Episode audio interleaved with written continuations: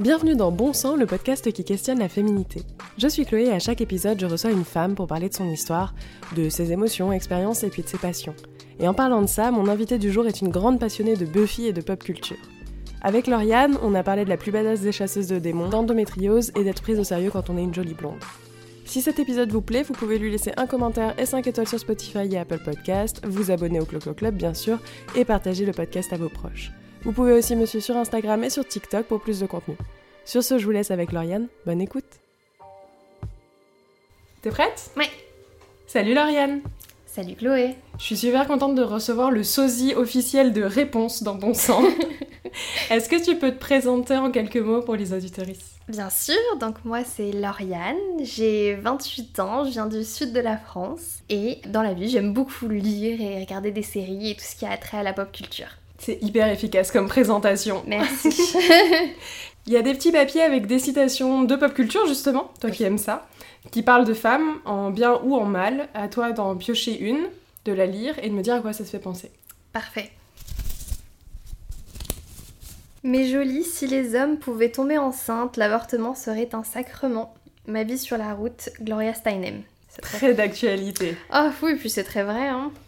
Ça te fait penser à quoi? Euh, bah, ça me fait bah, littéralement effectivement penser à tout ce qui se passe en ce moment, euh, particulièrement aux États-Unis, où euh, on est littéralement en train de revenir sur un droit fondamental de l'être humain, euh, en toute confiance, comme ça, comme si c'était normal et comme si on n'avait on pas dépassé ça depuis très longtemps. Tu te considères comme féministe? Oui, oui. Depuis longtemps? Depuis que je sais ce que le mot veut dire et que je l'ai entendu. Tu l'as découvert comment? J'en ai aucune idée, mais je pense que ça forcément euh, effectivement lié aux séries américaines, aux films, bah, de manière générale, tout ce qui a bah, la pop culture nous nourrit et fait qu'on apprend plein de choses sur le monde qui nous entoure. Donc je pense que c'est principalement par rapport à ça et effectivement euh, bah, le fait de vouloir se sentir euh, légal d'un homme autant en droit que en devoir ou en quoi que mm. ce soit, oui, c'est quelque chose auquel je peux me raccrocher totalement et surtout, je suis effectivement persuadée que on n'a pas du tout atteint cette égalité, même si on s'en rapproche de plus en plus. Petit mais en même... petit, c'est un pas en avant, deux pas en arrière, quoi. C'est exactement ça. C'est exactement ce que je disais hier à mon copain, c'est que là, en ce moment, j'ai l'impression qu'on a euh, atteint un pic à un moment et que maintenant, on recule.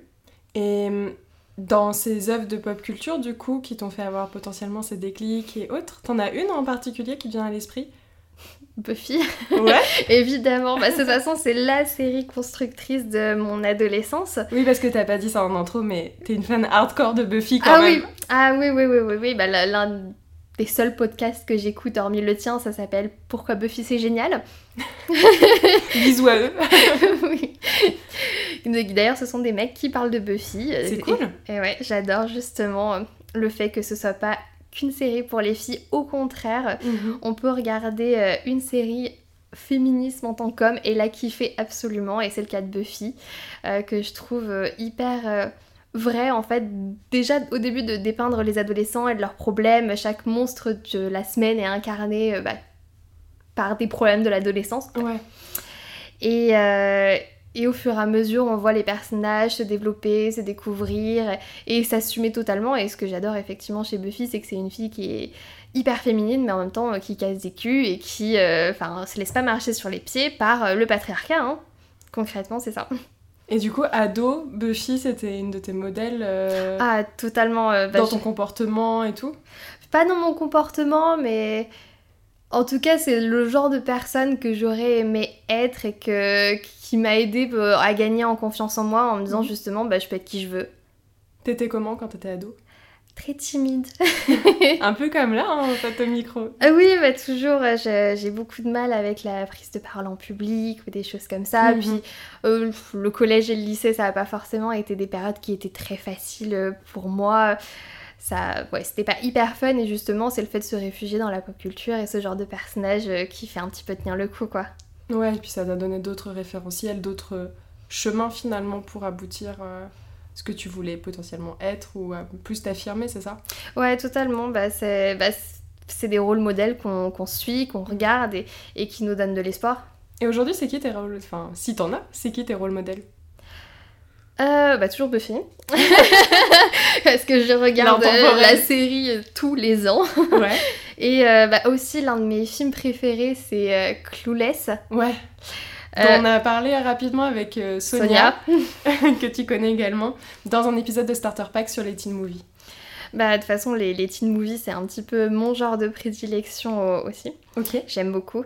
Et Clueless étant euh, mon top, effectivement, parce que, encore une fois, je m'identifie beaucoup euh, à, la personne, euh, bah, au personnage principal, qui a l'air d'être bah, une petite blonde un petit peu superficielle, mais en dessous, qui est une personne gentille, généreuse. Il suffit de creuser un petit Puis peu. intelligente, en fait, juste de le faire avec ses référentiels à elle. Oui, exactement. Et toi, t'avais cette image du coup de petite fille blonde un peu sage, quoi.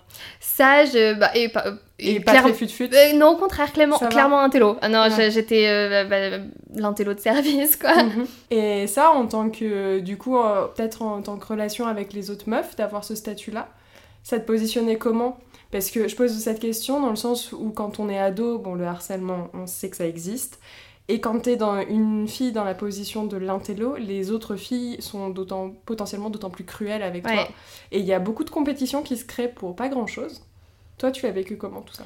Euh, bah, Je l'ai pas vécu très bien, effectivement. On n'était pas les personnes qui étaient pas sympas avec moi, principalement au collège, c'était des filles, et de la même manière euh, au lycée, alors qu'au lycée, j'avais essayé de me détacher un petit peu plus de l'image de l'intello. Je voulais pas qu'on me perçoive comme ça parce que j'avais l'impression d'être un peu plus que ça. Ah, c'est qu'une partie de ton, ta personnalité, quoi. Et c'est quelque chose au contraire qui m'a un petit peu revenu dans la figure où on m'a reproché en fait de pas coller à l'étiquette. Euh, selon laquelle on me voyait. Avant, j'étais l'intello et au lycée, j'ai essayé d'un petit peu plus me libérer, d'être un petit peu plus que ça, sauf que, bah, résultat, ça a été mal perçu. Donc, il y a eu plein de rumeurs stupides et fausses qui ont couru sur moi, on m'a harcelé, ça a été très difficile. C'était quoi comme type de rumeurs sans indiscrétion? Euh, que je me tape. Sur ta vie sexuelle. Ouais, clairement. Très classique. Et, puis, des choses que moi-même j'ignorais totalement. C'est que j'ai appris des années plus tard et que je comprenais pas, mais c'était aussi euh, parce que, effectivement, on, m'en voulait un petit peu de bien m'en sortir en classe sans travailler beaucoup. Je, je sais, en, cours, je suivais pas beaucoup. J'étais toujours euh, au dernier rang, en train de parler, de lire, de faire tout sauf écrire des notes. Et tu sentais très bien. C'est ouf. Ça, ça, me désespère toujours autant de voir qu'on est tellement nombreuses à passer par là et que, surtout entre ados, le réflexe c'est d'attaquer sur la sexualité ou sur le physique. Ouais. Toi, c'était quoi ton rapport au corps euh oh, Et c'est quoi ton rapport au corps aujourd'hui? Bah, mon rapport au corps a toujours été compliqué, bah, effectivement, parce qu'au collège, c'était plus sur le physique sur lequel on m'attaquait. Et euh, ensuite, une fois qu'on arrive euh, un petit peu plus à l'adolescence, on commence à faire euh, très attention au poids. Et c'est vrai que ça, ça a été une période difficile pour moi, le lycée, sur ma vision de moi-même, parce qu'effectivement, le moindre gramme que je pouvais prendre était très mal vécu de mon côté. Et puis. Enfin, c'est les, moments où tu commences à grossir un petit peu avec la. Mmh. Et ça, je faisais très attention à pas grossir. Et ça pouvait euh, m'arriver de me faire vomir justement euh, parce que je sentais une pression totale euh, du fait de rester très mince. T'as eu des TCA du coup, des troubles du comportement alimentaire?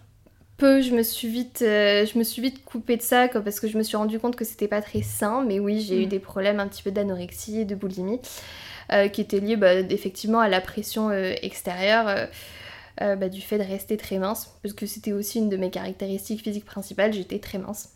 Ces pressions extérieures, c'était la pression de tes proches, euh, au sens large, donc tes amis et ta famille, ou c'était euh, juste toi par rapport à des modèles de mannequins dans les magazines, dans les films, les actrices Les deux, j'avais l'impression que je devais ressembler à ce que je voyais, mais aussi par des pressions bah, de mon entourage, bah, particulièrement de ma famille, qui faisait en sorte de rester très conscient de mon poids et faire en sorte que je ne dépasse pas un certain poids. Comment tu t'es émancipée de tout ça? Bah une fois qu'on a le bac, et qu'on commence à... et oui, qu'on commence à vivre ailleurs, se faire de, nouveaux proches, et puis honnêtement, tout simplement le fait d'être en couple. avec une personne euh, bah, qui m'a fait m'accepter moi et qui a fait en sorte que j'ai moins ces peurs mhm. de mon corps et de, de, le voir se transformer. Surtout que ça fait longtemps que vous êtes en couple. Oui, oui, bah, tout à fait. Ça fait 8 ans qu'on est ensemble maintenant, donc on est, on est un vieux couple. Hein, Et vous allez vous marier cette année. Cette année. Ouais, on se marie dans, dans 10 mois. C'était quoi C'était un rêve de petite fille ou c'est venu avec ton partenaire? Euh, Comment est-ce que tu as perçu ça? Parce qu'on l'associe beaucoup aux filles et aux ah femmes, hein, le désir d'absolument vouloir être mariée. Et il existe, mais... Alors c'était un... Quand j'étais petite, c'était un petit peu... Bah, de toute façon, je pense qu'on on part tous un petit peu avec cette image de euh, on sera marié et on aura des enfants avant la trentaine, grosso modo. Oui, parce que 30 ans c'est vieux. Voilà, voilà, exactement. Donc c'est un petit peu l'image que j'en avais que j'avais toujours eu de mon avenir, enfin que j'allais me marier, que j'allais avoir des enfants et que c'était comme ça. Enfin, j'avais pas forcément de raison de le, le remettre en question. Et puis honnêtement, le mariage, c'est quelque chose qui me fait envie, mais tout simplement parce que je trouve que c'est une belle célébration pas seulement de l'amour qu'il y a entre moi et mon copain, mais tout simplement une célébration avec tous mes proches. Et puis c'est un petit peu la seule occasion que tu as dans ta vie de faire une célébration où il y aura tous les gens que tu fréquentes, que ce soit tes amis, ta famille et la famille et les amis de, bah, ton copain. Donc euh, c'est pour moi euh, la grosse soirée de ma vie concrètement. C'est trop bien en vrai de l'avoir comme ça. Bah moi c'est comme ça que je le vois et c'est mm. aussi pour ça que je voulais le faire parce que j'ai pas besoin d'officialiser ma relation avec euh, ce sacrement. Euh, mais euh, par contre, je veux le célébrer et je vais avoir l'occasion de le célébrer. Il y a beaucoup de mariages dans ta famille? Non, en, fait, je suis la, plus vieille de toute ma famille, de ma génération. Donc, je suis la première. Donc, aussi plus de pression, en fait. Ça va, je. Quand t'es l'aînée, je trouve. Non, mais ah, quand t'es l'aînée, t'es une fille en termes de pression. Pas forcément que sur le mariage, mais juste euh, pression de réussite dans la vie. Ah oui, euh. ah oui, je... ah oui, ça par contre, je l'ai. oui, je l'ai beaucoup ressenti, la pression de littéralement euh, tout. Mm. et c'est difficile pour moi d'échouer parce que justement, j'ai cette pression de, bah, de devoir constamment montrer l'exemple envers tout le monde. Et tu penses que ça, c'est un truc aussi propre aux meufs en mode la petite fille sage, petite fille modèle, première de la classe, ou tu vois que dans ta famille c'est plus généralisé, c'est pas que les femmes qui sont concernées par cette pression non, bah en fait c'est particulièrement moi, encore une fois, parce que bah, je suis la première, mais aussi parce que j'ai toujours été la petite chouchou. Et euh, que, que, bah, tout simplement, euh, quand ma famille s'entendait pas, j'étais la seule qui s'entendait avec tout le monde, donc je, je, suis toujours la Suisse et la personne au centre. Tu fais le lien en fait avec tous les autres Ouais, et c'est aussi pour ça que c'est un peu dur pour moi d'avoir des défauts ou d'être euh, sensible, parce que ça remet un petit peu en question cette place-là. Du coup, ça m'y fait penser, mais tu te positionnes comment, ou tu t'es positionné comment par rapport au syndrome de l'infirmière? Il y a un peu de ça, tu vois, je trouve, dans le côté. Euh, euh, enfin, c'est un peu éloigné, mais prendre soin des autres et faire attention à faire le lien et à être parfaite pour tout le monde, tu le retrouves un peu dans le syndrome de l'infirmière de sauver les autres, prendre soin des autres à tout prix et t'oublier là-dedans. C'est quelque chose que tu as traversé ou pas du tout? Oui, et c'est quelque chose qui m'est un petit peu revenu dans la figure parce que bah, tu peux pas contenter tout le monde. Sans blague. Et ça marche pas. Et donc c'est pour ça que en fait j'ai juste pris mes distances. Hmm. Parce que je n'arrivais pas à gérer, à maintenir cette image de moi que les autres avaient et puis de maintenir euh, le calme et, et la sérénité en moi, j'arrivais pas. Qu'est-ce qui fait que tu te sens un peu forcée du coup de garder cette sérénité finalement? Bah, c'est juste que euh, des fois, je vois juste pas l'intérêt de se mettre en colère, je vois pas mhm. l'intérêt de, faire du drama et, de remuer tout ça. En fait, euh, au final, ça va rien m'apporter. Ouais, donc tu préfères laisser couler et prendre la distance. Parce que, en fait, je vois tout ce que ça a fait euh, dans ma famille de pas. de, bah, de, de, trop, de trop communiquer ses problèmes et de manquer de calme. Et et je, décide au contraire de prendre euh, du recul et de vivre ma vie. Faire ton petit chemin. Exactement, et sereinement. Tu parles beaucoup de prendre de la distance. Je sais que tu as fait tes études en partie à l'étranger. T'étais partie où? J'étais partie au Danemark. J'ai fait un semestre euh, au Danemark euh, en 2017. Et là-bas, partir en tant que meuf, c'est passé comment Oh, enfin, bah... jeune étudiante solo là-bas. Bah, J'étais contente d'avoir l'opportunité de partir à l'étranger, de, de, faire un petit peu cette, cette expérience-là dans ma vie. Euh, après, le Danemark, c'est un pays euh, très euh, féministe pour le coup. Ouais. Et qui justement, il n'y a pas du tout de harcèlement de rue, il n'y a pas du tout bah, de, de, de préjugés envers les femmes. On, va dire que c'est au contraire, c'est plus les femmes qui draguent là-bas parce que les mecs sont un peu timides, c'est elles qui mhm. prennent la, main et, et c'était différent comme expérience euh, d'évoluer dans ce type de société. Après, voilà, je suis pas restée assez longtemps pour que ça me marque de manière indélébile, c'était juste plus une expérience de vie euh, sympathique en passant. Ouais, du coup, tu as constaté ce changement-là. Ça t'a pas donné envie, du coup, de potentiellement repartir? Enfin, le retour en France, il a pas été un peu violent? Non, parce que bah, j'avais des oui, des bonnes raisons de revenir. Absolument. Et puis, c'était ce que c'était, justement, c'était une passade dans ma vie. Ouais, ok. Justement, moi, je voulais commencer à construire un petit peu plus ma vie, trouver un taf. Et en fait, tout simplement, euh, jusqu'ici, toute ma relation avec mon copain avait été à distance. Donc, on avait fait trois ans de relation à distance. Et euh, j'avais aussi un petit peu envie qu'on finisse par euh, se rejoindre au même endroit. Et en fait, c'est en rentrant de, du Danemark qu'après on a emménagé tous les deux à Paris et que depuis on habite ensemble.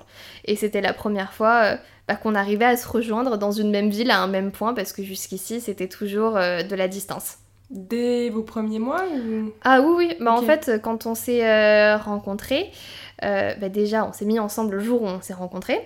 Et à notre premier rendez-vous, on, on s'est rendu compte que moi j'allais déménager à Marseille et lui à Lyon et on a dit on le tente. Bah là pour le coup c'est à côté. Oui, c'est à côté, mais c'est juste que lui, il avait rompu une précédente relation pour euh, à peu près cette distance-là. Et que bah, c'est surtout qu'on se connaissait depuis trois jours. Quand on a décidé qu'on allait. Mais quand je dis, c'est pas, pas, pas une métaphore, c'est on se connaissait depuis trois jours. On s'était rencontrés le samedi, le lundi, on a dit oui, faisons comme ça. Quoi. Ouais. Et euh, attends, j'essaye de retrouver mon petit fil. T'as parlé de, du monde professionnel aussi, du fait de vouloir revenir en France, euh, t'installer, trouver un taf? Là encore, euh, j'y reviens, mais en fait, vous n'avez pas le visuel, chers auditeurs. Mais Lauriane est une jolie blonde avec des cheveux longs et des grands yeux bleus et un énorme sourire.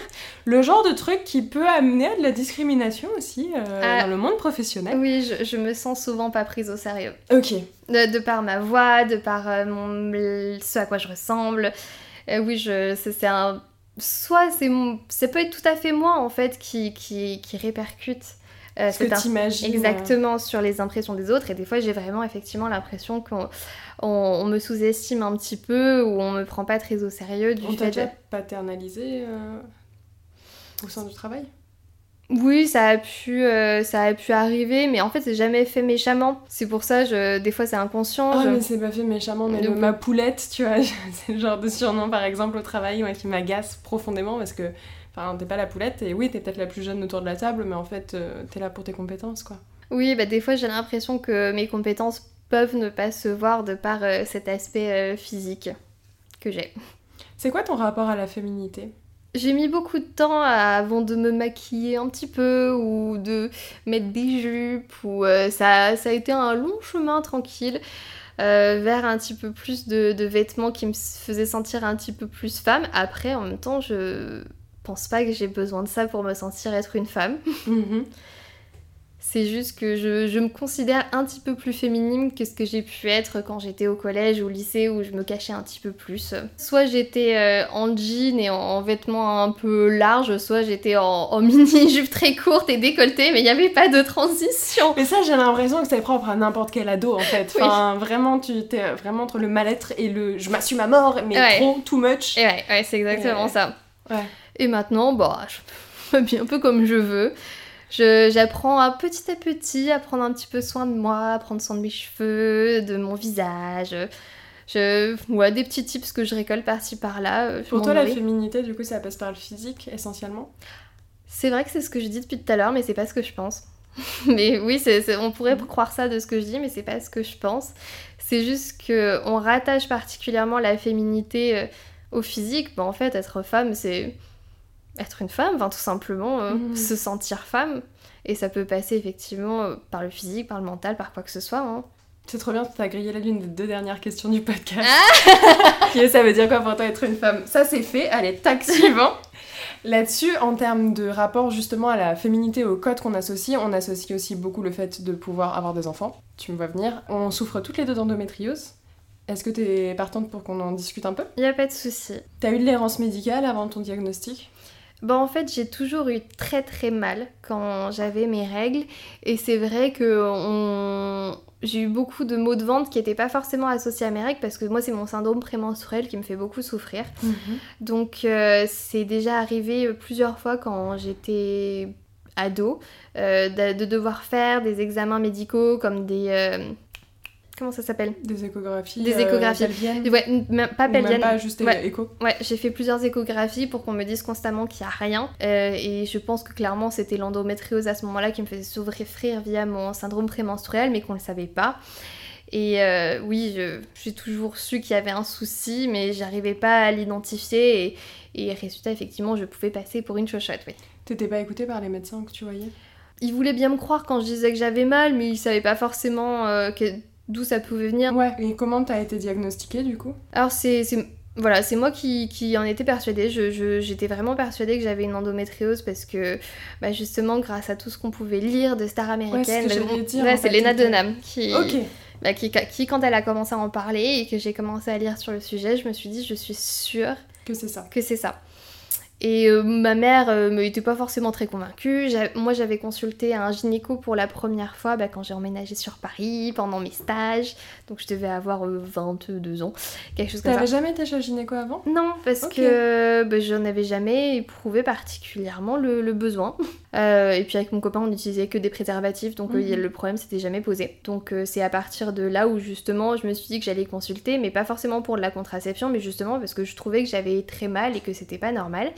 Et que, donc quand je suis allée voir cette gynécologue, elle m'a dit euh, que c'était pas ça, parce que j'avais pas du tout le bon âge, euh, et que euh, bah, ça pouvait pas être ça, quoi. Sauf que. Mais il n'y a pas d'âge pour avoir l'endométriose. Bah, surtout, elle a raconté de la grosse merde. Bah ouais. Donc j'avais été un petit peu ouais, désillusionnée par ce. Par ce rendez-vous, et surtout, elle m'avait imposé direct une pilule pour m'aider à gérer mes douleurs de règles alors que jusqu'ici je ne prenais pas de contraception et justement je voulais pas prendre de contraception hormonale.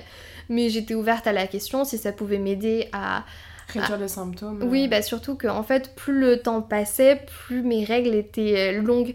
Donc non seulement j'avais un syndrome prémenstruel qui était vraiment très douloureux, mais mes règles pouvaient durer de 7 à 8 jours, voire 10 jours. Voilà, donc vraiment il y avait euh, la moitié du mois vers, vers la fin ou avant que j'arrête d'avoir mes règles, euh, où la moitié du mois était bouffée euh, constamment de douleur, quoi. C'était mmh. vraiment horrible. Et résultat, j'ai testé cette pilule bah, qui me convenait pas trop, j'étais vraiment pas bien parce que c'était trop dosé, je, je, le vivais pas bien.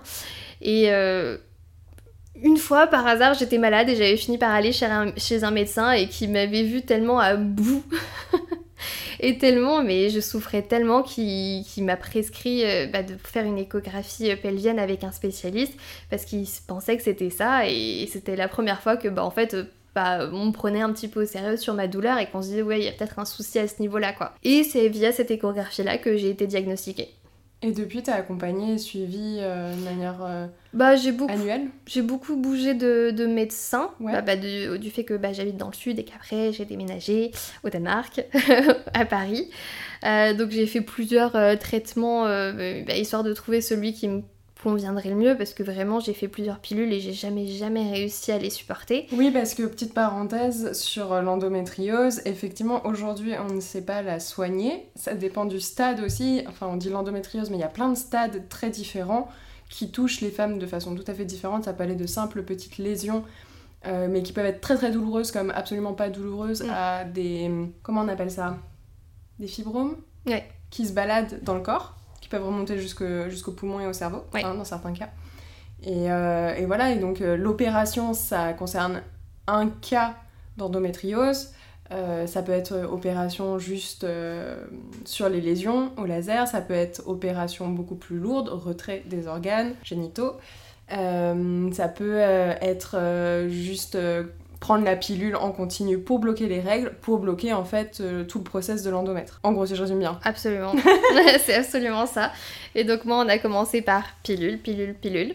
Ouais. Sauf que bon, je les vivais pas bien du tout. Enfin, j'avais des vertiges, des vomissements, des maux de tête. T'avais pas de contrôle du... Quand tu changeais de pilule, généralement, tu sais, sous les trois mois, ils te refont un contrôle ou bah, C'est à cette occasion que je changeais de pilule. Et donc, résultat, bah, j'en pouvais plus de prendre des pilules. Donc, euh, on a fini par me faire mettre un implant contraceptif bah, qui a été euh, très mal vécu, mais je pas tant au niveau des symptômes parce que j'avais l'impression que ça allait mieux, même si j'ai su après que la maladie avait continué à progresser malgré l'implant. C'est surtout que en fait j'ai pris 20 kilos et je pensais que, je le, que c'était pas important dans la mesure où ça me permettait de bloquer la maladie, mais c'était même pas le cas en fait. Bah, sachant que tu faisais déjà très attention à ton poids, oui. j'imagine que l'image de toi, elle a dû être assez brutalement changée, non? Ça allait parce que justement à ce moment-là, euh, en fait j'avais j'avais gagné confiance en moi et grâce à principalement en vrai à mon copain et, et au fait qu'il m'aime quand même. Encore heureux, voilà. Mais non, bah, de toute façon, au début je l'ai même pas vu. Je, je m'en suis. t'en rendais pas compte Non, je, je l'ai, pas du tout vu jusqu'à ce que je monte sur une balance chez un médecin et que je me rende compte que j'avais pris 15 kilos, mais je, je le savais pas. Parce que, bah, en fait, c'était ça a été tellement violent, je prenais deux, au moins 2 kilos par mois. Ah, c'est énorme. Ah oui, oui, j'ai pris beaucoup, beaucoup de poids d'un seul coup, jusqu'à ce qu'on m'enlève l'implant et que je passe sur un stérilet. Et t'ont dit quoi les médecins suite à ça? Rien de spécial, bah, de toute façon c'est un peu, on va dire, l'errance médicale jusqu'à trouver quelque chose qui, qui, marche quoi. Et aujourd'hui, stérilet, euh, en termes de symptômes, comment tu vis ton endométriose? Bah ça allait euh, très bien jusqu'à ce que je chope le Covid euh, en début d'année et que ça fasse un petit peu dysfonctionner euh, bah, toutes mes hormones, tout, tout.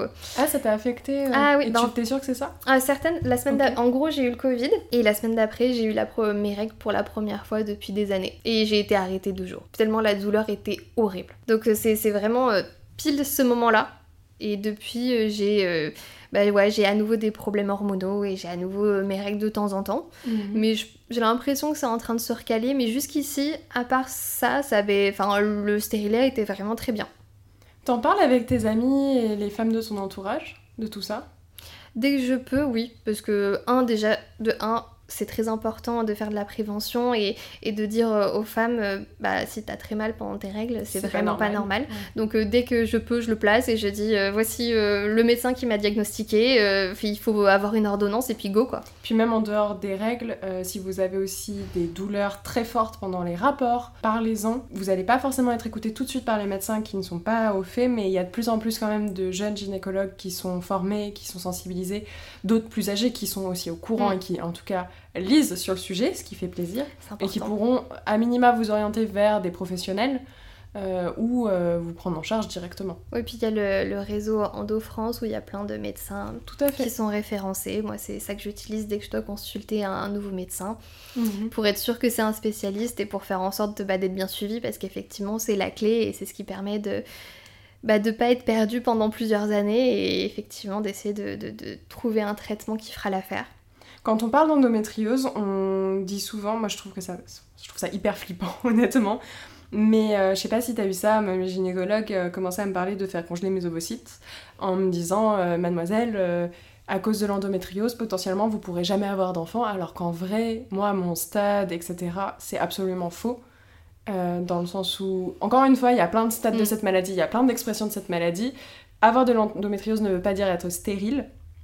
Toi, Là-dessus, euh, peut-être t'en es où justement? Est-ce que t'as eu des infos sur le sujet? Est-ce que t'es contrôlée bah, moi, c'est pas tant les lésions d'endométriose qui fait que ça va être compliqué pour moi parce que même si la douleur est forte, bah, en fait, j'en ai assez peu. Mhm. Elles sont juste réparties de manière différente, mais en fait, mon plus gros problème, c'est que mon endomètre, il est vraiment très fin. Donc, euh, si euh, j'essaie d'avoir des enfants, en fait, il y a de fortes chances pour que l'œuf ne se colle pas à la paroi et que, en fait, je fasse des fausses couches. Donc, moi, c'est plus ça le risque dont j'ai été avertie plutôt en passant. On m'a pas du tout parlé de la solution de congeler mes ovocytes ou des choses comme ça. J'ai pas du tout été informée sur le sujet, même si c'est quelque chose dont j'ai conscience. Parce que bah la question commence à se poser à mon âge d'avoir des enfants. Mais résultat, euh, avant je voulais avoir des enfants, maintenant j'en suis plus si sûre. Bah de un parce que je sais que ça va être compliqué. Et de deux parce que je sais pas trop quel monde je vais leur laisser, donc je suis pas certaine. D'avoir envie qu'ils grandissent là-dedans. Exactement. Je comprends totalement. Donc là, ce que je me suis dit, c'est que de toute façon, j'ai un stérilet pour 5 ans. Et tu verras dans 5 ans Je verrai dans 5 ans. Je ferai un test de fertilité, première option, euh, pour voir où j'en suis et ce qui est possible de faire. Parce que bah, si c'est. Enfin, si je dois passer par des filles et plein de trucs compliqués, est-ce que je veux vraiment m'embarquer là-dedans? Et, euh, et puis, ouais, voir, aviser. Je sais qu'on avait parlé toutes les deux en micro aussi de l'adoption. Bah moi c'est quelque chose qui... En fait c'est la, la, manière la plus saine que je trouverais d'avoir des enfants dans la mesure où, bah, comme je te disais, euh, je, je sais pas quel monde je vais laisser à des enfants que je ferai naître, mais en même temps il y a plein d'enfants qui existent, qui ont besoin d'un foyer, qui ont besoin qu'on prenne soin d'eux et euh, qui auraient besoin d'un toit sur la tête. Donc moi la maternité je l'envisage aussi un peu comme ça, mais je sais que c'est pas le cas de mon copain. Euh, qui mm. lui s'il veut avoir des enfants il préférait que ce soit les siens donc, oui, ce qui euh, s'entend totalement aussi. Absolument. Alors là, j'entends tout à fait son point de vue. C'est juste que bah, moi, je suis un petit peu plus ouverte sur la question de l'adoption parce que bah, je sais pas, je... Bah, c'est comme les animaux, je fais, je, je fais de l'adoption, je les achète pas. Donc, Waouh, les enfants c'est comme les animaux. Allez, ah bah, ça part en extrait ah, ça. Bah, je suis désolée, mais c'est exactement ça. Je monte progressivement en compétences. Étape 1, un lapin. Étape 2, un chat. Mais en vrai, ça monte en compétences, c'est être responsable d'un autre être vivant qui ne sait pas se démerder tout seul. Donc clairement, c'est très similaire. C'est juste qu'il faut monter en niveau de difficulté. Est-ce que j'arriverai à dépasser le stade du chat? Je suis pas sûre. Euh, mais la question se pose. Est-ce qu'il y a euh, un autre sujet que tu aimerais qu'on aborde? Ensemble euh, non, de toute façon, je voulais parler euh, de l'endométriose euh, évidemment, donc je suis très contente qu'on l'ait abordé, mais sinon, j'ai pas d'autres sujets spécifiques à aborder. On en a parlé aussi hors micro encore une fois, tu es assez pudique et déjà je suis trop contente que tu sois venue sur le podcast. non, c'est pas forcément évident et je trouve ça important d'avoir aussi une parole sur l'endométriose. Du coup, si tu veux, on passe à la dernière question du podcast. Mais go, pas de souci. T'as un pouvoir magique en appuyant sur un gros bouton, il peut se passer quelque chose pour toutes les femmes dans le monde. Ce serait quoi? Oh mon dieu Ouais, hein Parce que moi, je sais quel pouvoir magique j'aimerais pour moi, mais alors pour toutes les femmes, je sais pas. Ce serait quoi pour toi? J'aimerais bien me téléporter, pouvoir me téléporter n'importe où, n'importe quand. Euh, bah, déjà, pour voyager de manière écolo, c'est parfait. Et puis, euh, pour pas se taper le RER e du soir quand on rentre à la maison, c'est parfait également. Tu penses que tu as une charge mentale plus que ton mec sur les questions écologiques? Je sais que lui, il travaille dans l'écologie. Mais On, associe ça souvent aux femmes quand même. Et là, toi, non, pas, bien partagé? Non, non, pas dans le cas présent. C'est plus. Euh, lui, il est plus écolo que moi sur euh, bien des aspects. Bah, de toute façon, c'est lui qui trie, euh, de nous deux. c'est lui mhm. qui va à la poubelle faire le tri. Et puis. Bah ouais, de manière générale, euh, c'est lui qui est un petit peu là, genre, il faut éteindre la prise, ça consomme de l'électricité. Donc euh, non, c'est moi la mauvaise élève et c'est lui le bon élève sur la question, pour le coup. Comme pour plein de choses. et qu'est-ce que je souhaiterais à toutes les femmes? Bah, le pouvoir de pouvoir s'en sortir euh, comme elles veulent. Enfin, je, je vais faire une, une parenthèse Buffy. Ouais, vas-y. Une parenthèse spoiler Buffy. C'est le dernier épisode. Là, je mets un bruit d'alarme. Et voilà, exactement. bah, en fait, euh, dans, la, dans le tout dernier épisode de la toute dernière saison de Buffy, bah, déjà, de un, pour récapituler, Buffy, le principe, c'est qu'il y a une élue à chaque génération qui sera avec des pouvoirs un petit peu supérieurs pour euh, combattre les démons, encadrés par une bande d'hommes. c'est une élue, mais résultat, à la fin euh, de, de la série, elle décide que c'est injuste parce qu'une bande d'hommes a décidé que ce serait une élue par génération, qu'on continue à l'appliquer de manière aveugle et que non, maintenant, tout de suite, on va activer le pouvoir qui sommeille au sein de toutes les femmes. Et on va réveiller tout le pouvoir qui sommeille en elles bah, pour faire en sorte que ce soit toutes des élus. Une énorme révolution féministe finalement. Absolument. Et bah c'est un petit peu comme c'est un petit peu ça que je souhaiterais à toutes les femmes, bah, qu'elles puissent éveiller bah, le pouvoir qu'elles ont en elles, bah, de se révolter, de, pouvoir bah, répondre aux coups, s'il y a des coups, de pouvoir euh, bah, faire ce qu'elles veulent de leur propre corps, de la manière dont elles l'entendent, bah, d'avoir la force, que ce soit physique ou mentale, de pouvoir accomplir toutes les actions qu'elles ont envie d'accomplir. C'est trop bien comme réponse, mais du coup j'ai quand même envie de te poser une autre question derrière. On va jamais finir. C'est quoi ton rapport au militantisme du coup? Bah je suis pas moi-même militante, mais tout simplement parce que j'ai jamais eu de porte d'entrée euh, vers ça. Je, euh, tu trouves ça difficile d'accès ou t'en as pas cherché? J'en ai pas cherché, mais tout simplement parce que je suis pas quelqu'un de très proactif. Mhm. Euh, je, bah, je suis plus une personne euh, passive et quand je suis face à, des personnes qui, bah, qui, qui, disent des choses qui me plaisent pas ou qui font des actes qui me plaisent pas, j'ai tendance à réagir de manière un peu douce, en prenant à la rigolade, mais j'ai du mal à avoir des réactions fortes. Euh, également, par exemple, sur, euh, bah, sur les réseaux sociaux, je, je suis pas du tout impliquée dans ce genre de choses. Donc, des fois, je vois des choses qui me qui me révulsent, mais je vais rester dans mon coin à le ressasser et je vais pas réagir. En même temps, les réseaux sociaux, c'est un peu mitigé parce que c'est effectivement une zone d'expression et pour les féministes, c'est vraiment euh, très très utile pour porter une autre parole. Et en même temps, c'est vrai que si je prends tous les euh, Jean-Michel Connard qui... Pardon. tous les Jean-Michel Connard qui tiennent des propos horribles sur les femmes librement, comme si de rien n'était. Et en fait, quand tu commentes, bah derrière, ils renchaînent et tu ne peux tu peux pas avoir de discussion constructive avec des gens comme ça parce que personne ne s'écoute. Oui. Donc franchement, être militant aussi sur les réseaux, c'est être prêt à mettre beaucoup d'énergie dans très peu d'effets en retour, même si c'est très important à faire, ça, ça fatigue énormément pour très peu d'effets parce que derrière on ne t'écoute pas et que personne ne... Enfin, les gens qui font des vidéos ou des contenus comme ça ne cherchent pas à avoir une conversation avec toi et ne cherchent pas à être... Dans tous les cas, personne ne cherche à être convaincu mais là, il n'y a vraiment pas moyen de même trouver un terrain d'entente sur un argument ou de faire planter une petite graine pour la suite, quoi. Mais c'est pour ça, moi, j'ai plus des relations voilà, très personnelles avec ça. Mhm. Et euh, quand je vais être face à des gens, en parler et enfin avoir un débat, mais sinon euh, militer. Ouais, militer à proprement En fait, c'est un, un, truc que j'arrive pas à surmonter, mais encore une fois, c'est de la timidité, c'est que j'ai beaucoup de mal à, à m'exprimer. Et euh, quand c'est dans des cadres très personnels et restreints, c'est pas un souci. Et, non, mais c'est ton caractère. Je, Exactement. Et j'arrive pas forcément à, me faire entendre, tout simplement. Après, tu vois, concrètement, c'est plus mon copain qui serait, euh, bah, qui, qui, qui, défend, euh, qui peut défendre ma parole parce qu'il sait que moi, j'y arrive pas. Mais par exemple, quand il avait vu des fois sur les réseaux sociaux des gens bah, se foutre de la gueule des filles qui ont de l'endométriose ou des choses comme ça, bah lui, il a réagi.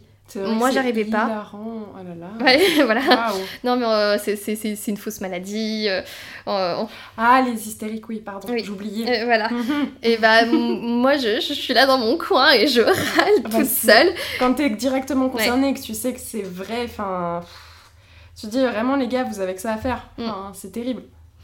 Et donc c'est pour ça des fois des fois des fois c'est mon copain qui fait porte-parole parce que lui il a beaucoup moins de mal sur le fait de, bah, de effectivement prendre la parole. C'est génial en plus qu'un mec prenne la parole sur ces sujets-là, non pas que les mecs ne prennent pas la parole, mm. ils sont nombreux quand même à le faire petit à petit. Mais comme les mecs en face n'écoutent que les autres mecs, et encore, et encore, vraiment ça dépend. Mais c'est bien d'avoir des porte-parole aussi, euh, des alliés en fait. Oui, bah lui je le considère totalement comme mon allié, mais qui justement euh, capable d'un petit peu plus faire porter plus haut ce que moi je, je garde un petit peu en moi quoi. C'est toi qui l'a qui lui a fait découvrir un peu le féminisme ou c'est venu de lui Non, non, enfin, c'est plus moi, mais justement, mhm. euh, moi en réaction à des choses que j'avais pu vivre dans la rue, comme du harcèlement de rue. Ou, en lui en parlant. exactement, et pour. Euh, enfin, ou des fois, tu vois, quand, quand il m'est arrivé des situations qui lui seraient jamais arrivées à lui. Parce que jamais on aurait dit ça à un mec, jamais on aurait fait ça à un mec. Et pour qu'il se rende compte qu'en fait on n'a pas la même vie. Euh, ok, on a les mêmes droits, mais au début c'était un petit peu lui faire entendre que non, je suis pas en train de se faire réagir si le mec me fixe. Ouais. Pendant tout le trajet, il y a un truc chelou. Il, enfin, il peut parfaitement me suivre jusqu'à chez moi. C'est déjà arrivé qu'on me suive jusqu'à chez moi. Je ne surréagis pas, donc tu viens me chercher. Mmh. Donc ça, c'est une petite partie d'éducation de se rendre compte que, bah, toi, s'il y a qui... De toute façon, toi, s'il y a une meuf qui te fixe dans le RER, e tu te sens pas en insécurité. Alors que moi, je crains de rentrer chez moi et de survivre au trajet. Bah en fait, quand une meuf te fixe, tu dis oh, je vais pécho. Alors que quand un mec te fixe, tu fais oh, je vais me faire violer. Voilà, je vais mourir. Ouais. Donc euh, ça, c'était aussi euh, un petit travail de bah, de discussion. Bah, après, il est mhm. très très ouvert sur la question, mais de se rendre compte que ouais, on, on vit pas la même vie, quoi. On en revient à la sensibilisation, comme mhm. avec euh, l'endométriose, comme avec tout finalement. Ah bah de toute façon, c'est qu'une affaire de ça dans la vie, quoi. Putain, ça c'est le meilleur mot de la fin. Je pense qu'on peut terminer là. Merci beaucoup, Lauriane. Merci beaucoup, Chloé. Merci d'avoir suivi cette conversation avec Lauriane, j'espère qu'elle vous a plu. Moi je suis super contente qu'on ait pu aborder bah, notamment le sujet de l'endométriose, parce que voilà, c'est un sujet dont j'avais envie de parler depuis longtemps, et j'espère que cette petite parenthèse de sensibilisation pourra en aider certains et certaines parmi vous. Si ça vous a plu, n'hésitez pas à laisser des étoiles, partager, commenter, vraiment c'est ce qui permet de référencer le podcast.